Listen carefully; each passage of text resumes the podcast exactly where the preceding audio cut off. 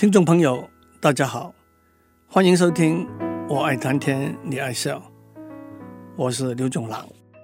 我们谈到薄片 （thin slice） 这个观念，薄片就是小量的资讯，根据小量的资讯来下结论、做决定，有两个重要的关键：第一，把什么资讯找来，切成薄片；第二，怎样根据这些薄片的资讯，把结论导引出来？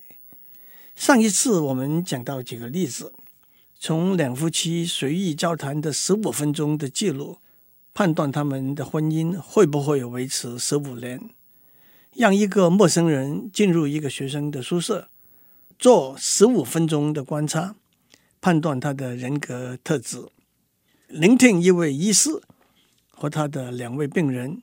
一共四十秒钟的对话，判断他被病人控告医疗失误的几率。在这几个例子里头，心理学家收集的都是小量，而且表面上是符合寻求的结论，没有明显的关系的资讯。但是同时，他们科学化的量化和详细分析这些资料。今天，让我们再多看一些有趣的例子。特别是在这些例子里头，下结论、做决定的过程，往往是短暂的、及时的，而且是不容易具体的、量化的描述的。一九八三年，美国一间有名的博物馆，要以一千万美元的价格收购一组号称是公元前六世纪的大理石雕像。通常要断定一件古董是不是真品，有三件要做的事：第一，追溯这件古董的来源；第二，用科学方法鉴定这件古董所用的材料和年份；第三，听取专家的意见。经过一年多的功夫，博物馆认为评鉴的过程充分满意了，正式宣布同意收购这个雕像。可是，当一位专家看到这个雕像的时候，他说他只盯着雕像的指甲看，他说不出来，但是他觉得那些指甲不对劲。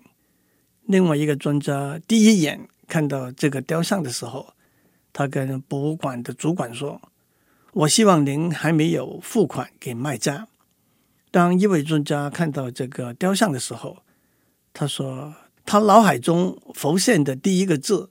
是新鲜，fresh。对于一个两千多年的古董来说，新鲜并不是一个正面的印象。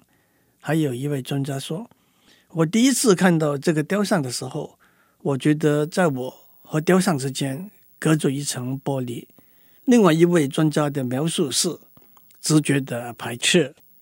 接下来，博物馆发现当初追溯古董来源的一些文件是伪造的。科学家对这个雕像年份的判断也不是完全可靠，因此在博物馆的目录里头，这个雕像的标签是公元前大约五百三十年的雕像，或者是近代的赝品。弗列达·卡罗是二十世纪非常有名的一位墨西哥女性画家，她去世已经五十多年了，她的画的价值。目前动辄一百万美元计。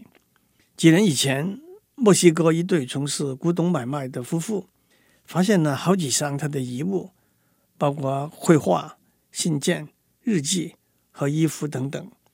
这些遗物的真实性引起了很大的争论。目前，除了追溯这些遗物的来源和用科学方法去鉴定这些遗物的年份之外，专家们也有正反的意见。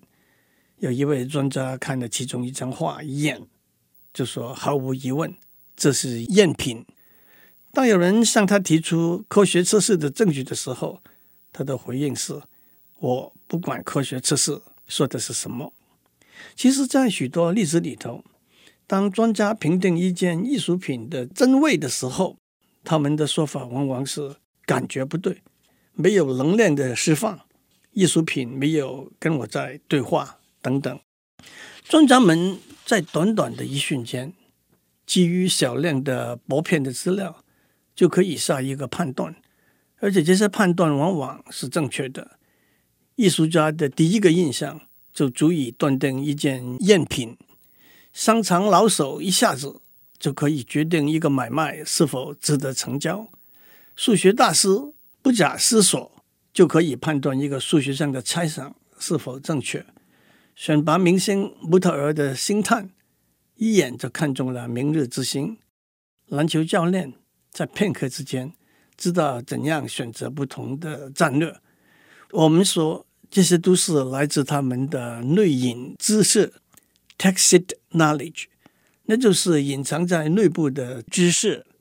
和内隐知识相反的是外显知识 （explicit knowledge），也就是显露在外面的知识。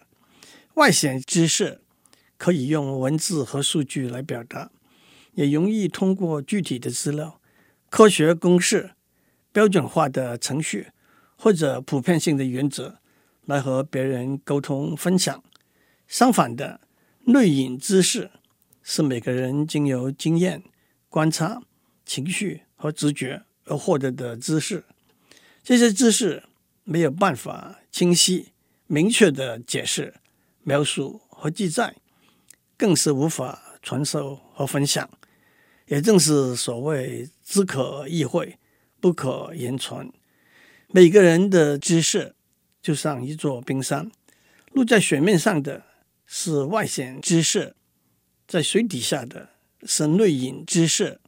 内隐知识不但是一个人知识的一大部分，更是他外显知识的基础。另外一个说法是，内隐知识是 know how，知道怎样做；外显知识是 know what。知道事实的真相，例如工程师的机器蓝图、会计师的收支平衡表。Know why，知道原因，例如科学家对一个科学现象的解释。和 Know who，认识什么人，例如一位政商名流的电话簿。李商隐有两句诗：“身无彩凤双飞翼”，那是外显知识的 “no what”；“。心有灵犀一点通，那是内隐知识的 know how 了。内隐知识的一个例子是怎样骑脚踏车。会骑脚踏车的听众，请问您怎样教您的小朋友骑脚踏车？大概您只会说：不要害怕，用力蹬，往前冲。语言是内隐知识的另外一个例子。一个小孩子可以毫不费力的正确的使用他的母语。但是他不知道怎样去教别人使用这个语言。语言学家尝试用文法以及其他规则，把土著的母语的内隐知识编绘成为可以传授的外显知识。但是大家都知道，文法和字典是不足以描述语言微妙的意涵的。内隐知识怎么来的呢？那是来自观察、体验和思考。尤其是从大师前辈的一言一行中，我们都可以累积，更可以形成自己的内隐知识。有一句成语“醍醐灌顶”，醍醐是从牛奶中提炼出来的精华，用醍醐拧洒在一个人头上，就是比喻内隐知识的吸收和截取。但是这个比喻也只能够心领神会了。我一路讲来，举了好几个使用少量的薄片资料来做决定和下结论的例子。在这些例子里头，结论或者来自详细严谨的科学分析，或者依靠专家的内隐知识，所以这些结论可以说是有相当程度的可靠性。接下去，让我多讲一些例子。近年来有一个流行的社交活动。叫做快速约会 （speed dating）。快速约会的形式是相当简单的，一群单身的男性和女性聚集在一起，每个人被安排一连串维持三分钟到八分钟的简单约会。经过这一连串的约会之后，每个男生选出他想继续交往的女生，每个女生选出他想继续交往的男生。假如双方都相互被选中，主办人就会帮助他们交换联络的资料。这是快速约会的一个规矩，不能够直接问对方要联络的资料，因为如果被拒绝，就会有点尴尬了。这种约会方式使用了少量的薄片资料，而且在很短的时间就要下决定。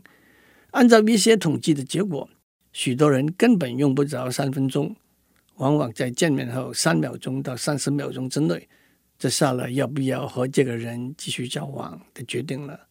那么，他们在这短短的时间之内收集的是什么资料，和用什么方法根据这些资料来下决定呢？一言以蔽之，就是第一印象。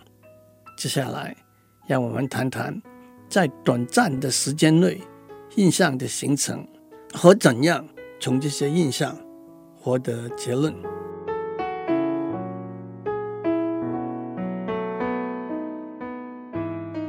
我们在上面讲到快速约会的交友方式，这正是一个用瞬间获得的印象，迅速的来做决定的例子。接下来，让我们看些不同的例子。Mind reading，中文翻成臆测，直接的翻译就是去读别人的脑袋。那就是从一个人的语言、表情、举止、行动，推测他脑子里头在想什么。臆测是人和人之间互动的一个重要方式。有些时候，一个人没有办法用外显的讯号充分的表达他内在的想法；有些时候，一个人刻意避免外显的讯号，因而隐藏他内心的想法。因此，臆测是人和人共处、合作、讨论、协调和竞争的过程中的一部分。举一个简单的例子来说，婴儿吃了奶，过了几个小时之后嚎啕大哭，他脑子里头想的肯定是肚子饿了，我要吃奶。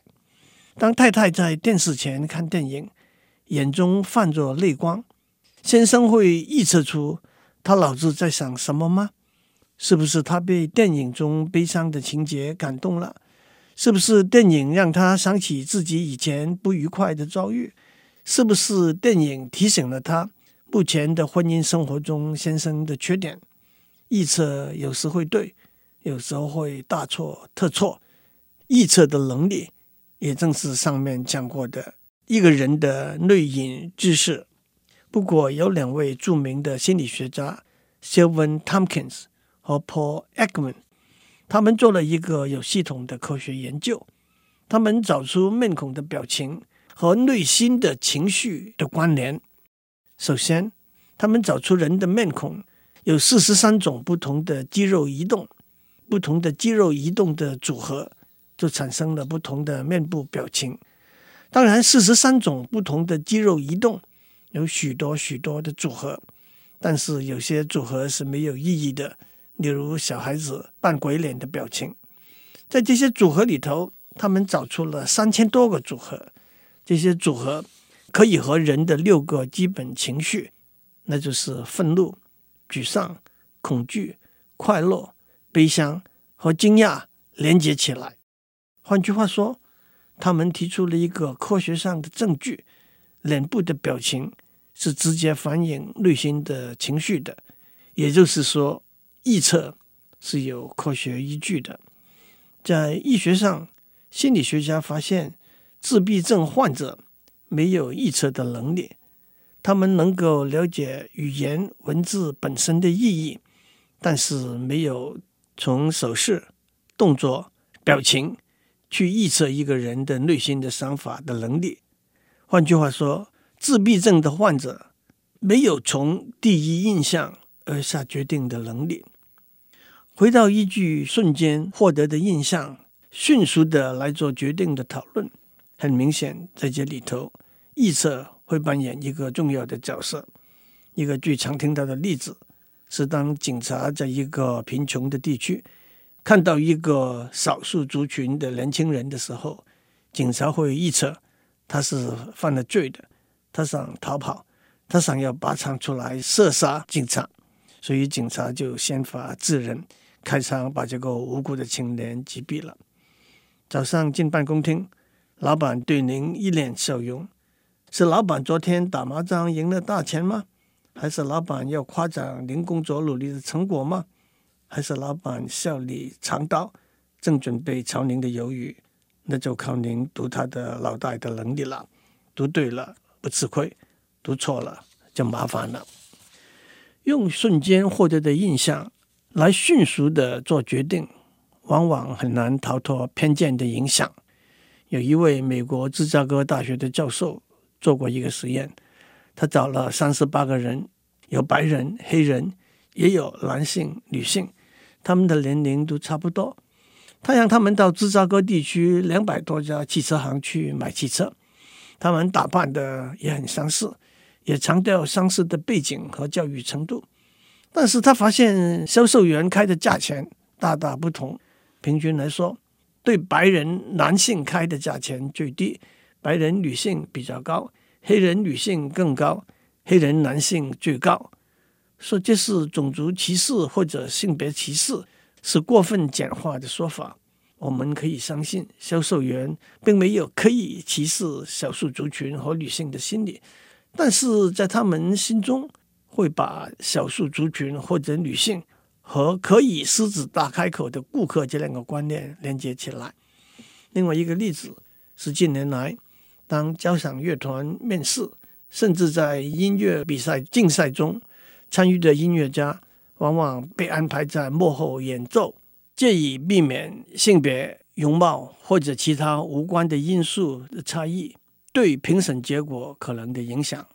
虽然评审委员容易接受杰出的女性小提琴手，但是对女性大喇叭手难免会有潜意识的排斥。瞬间获得的印象往往会是片面不全，因此也往往导引到不正确的结论。美国第二十九任总统 Warren Harding 相貌堂堂，初见之下就马上令人觉得他是总统的料子。但是他并不是特别聪明，私生活也不检点，口才更是平平。但是他真的一帆风顺，当上了美国总统。很多历史学家把他评为美国历史上最糟的一位总统。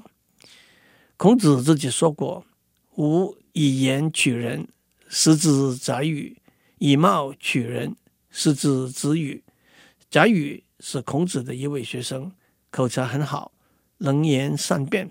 开始的时候，孔子很喜欢他，后来才发现他品德不好，又很懒惰。有一天，他吃过中饭。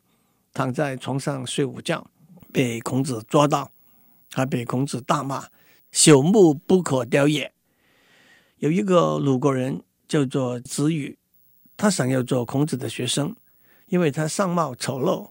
起初孔子不愿意，后来勉强收了他做学生，才发现他真是个好学生。用瞬间获得的印象来迅速的下决定。往往会被困在先入为主的成见的框框里头。让我们用几个脑筋急转弯的题目为例：爸爸开车带着儿子去上学，在交通意外里头，爸爸丧生死亡，儿子重伤，被送到医院去急救。当主治医师看到这个重伤的小孩的时候，他大声惊叫：“这是我的儿子啊！”请问这位主治医师是谁？答案很简单，主治医师是这个小孩的妈妈。过分迅速的反应是这个小孩的爸爸，不是已经过去了吗？有一个钢铁铸成、沉重庞大的金字塔，平衡的倒立在它一个顶点上。任何轻微的移动都会让金字塔失掉平衡倒下来。金字塔的顶点压在一张一百元的钞票上面，请问有什么办法把这张钞票拿掉？答案很简单，用火把钞票烧掉。过分迅速的反应会集中在用机械的方式去移动金字塔或者钞票。怎样用六根长度相同的火柴拼成四个等边三角形？答案很简单，用这六个火柴拼成一个三维的正四面锥体。过分迅速的反应会陷在二维的平面里头找答案。最后，让我回到我的本业，指出在通讯技术上和薄片这个观念有密切关系的一个非常重要的结果，那就是有名的 Nyquist-Shannon Sampling Theorem。如果我们有一个连续的，也就是类比的 analog 讯号，我们可以把它切成薄片，变成一个离散的，也就是数位的 digital 的讯号。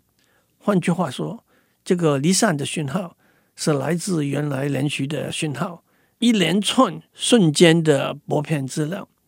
一个问题是，我们可不可能从这些薄片资料把原来连续的讯号完整的，不是近似的恢复过来呢？Nyquist-Shannon Sampling Theorem 说，在某些条件之下，这是可能的，这是有点出乎意料之外。却真是非常美丽的结果。有兴趣的听众可以去把这个结果找出来。祝您有个平安的一天，常常面露笑容，别人会预测出您是一个幸福快乐的人。